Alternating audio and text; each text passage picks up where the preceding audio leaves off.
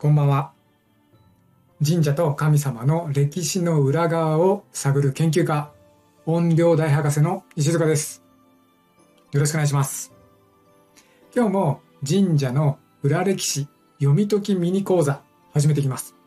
この講座はですね、神社の中にあるこれって何？とか、あとは歴史、まあ神話とかね、えー民話とか、その中にある一体この物語どういう物語なの？というようなですね、そんなこのなぜっていうようなところを読み解いていくミニ講座になります。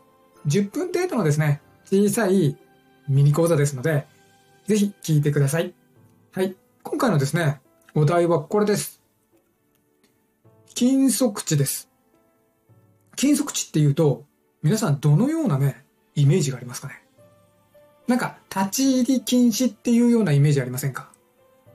実はこれ違うんです。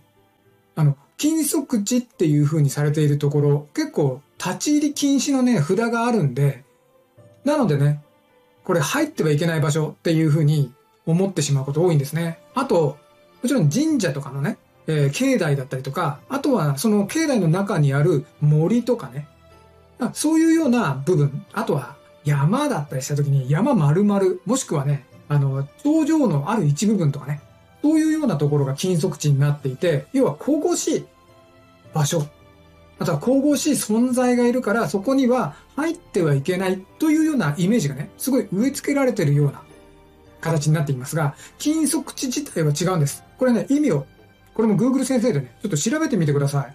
そうすると、金属地とはですね、その場所にいさせられて、外には出てはいけないとされている場所なんですよ。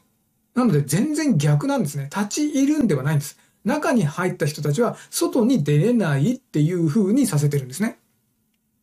ちょっとなんかここだけでってのって不思議ですよね。神社とかね、あとそのね、神社の山とかさ、そういうようなところが金属地になってるわけですからね。で、そういう場所って一体どういう風に呼ばれているのかってなると、こうですよね。神域です。神域っていう風に言われているじゃないですか。要は神様がいる、その領域って言ったらいいんでしょうかね。場所です。で、そこがですね、いや金属地なんですよ。で、これもですね、えーっていう風に思われるかと思いますが、これ言葉の意味というようなところでね、調べていただくと、また Google 先生でね、ちょっと神域って調べてみてください。そうすると、神域としてされているようなところっていうのは、金属地になっているんですよ。まあ、すべてがすべてね、書かれているわけではありません。ただですね、神社というようなところの本質がそこにあるんですよね。じゃあ一体ね、どういうようなところが、その神域になっていて、金属地になっているのかというのをちょっとだけ例を出します。まずはですね、ここです。はい。これね、千葉のね、えー、八幡の藪知らずです。えーここがですね、まあ、こんなようなね、まあ、森ですよ。まあ、森というか、林と言った方がいいのかもしれませんね。はい。ここがですね、金属地になってるんです。なので、中に入った神様がいるわけですよね。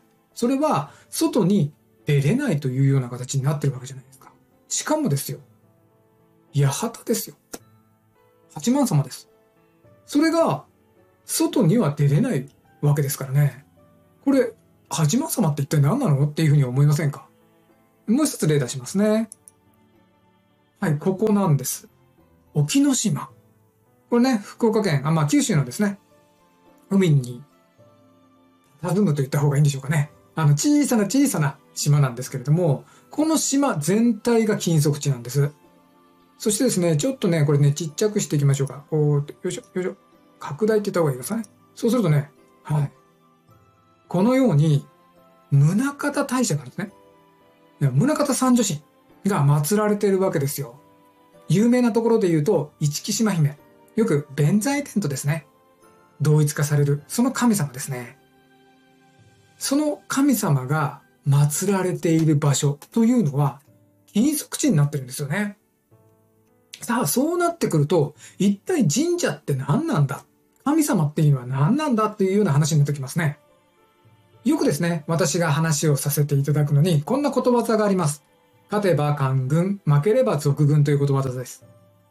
これはですね、戦があって勝ったものというのは正義になるわけです。そして負けたものっていうのは悪い人たちというふうになっていくわけですね。どちらがいいか悪いかとかっていうのは、そのね、前後がどんなことがあったとしても別なわけですよ。何しろ勝った人たちは正義の味方になるんです。さあ、そして、その人たちは都合のいいように歴史を作っていくんですね。なので、その人たちが作った神話だったり歴史の上にこの神社というのはあるわけですよ。さあ、そしてね、金属地、要は出てきて欲しくない人がそこにいるわけですから。そうするとね、一体どういう人がいるかというと、俗軍、要は悪い人という風になっている。そういう人たちがね、そこにいつかされて、で、外に出てはいけませんよという風な形にしてるんですよね。で、ここはですね、一体どういう意味で行ってきたのかというと、その当時の時をね、こうちょっと思い浮かべてもらいたいんですけれども、要はまあ、氏神様がいると氏子さんがいますよね。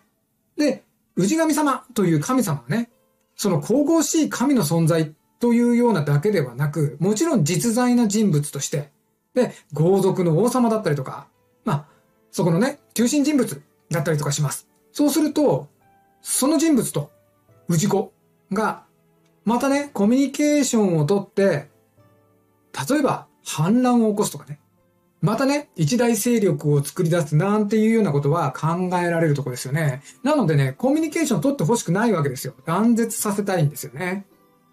そうした時に、その氏の神というと人たちを神域に居つかせて、で、氏子たちからは話す。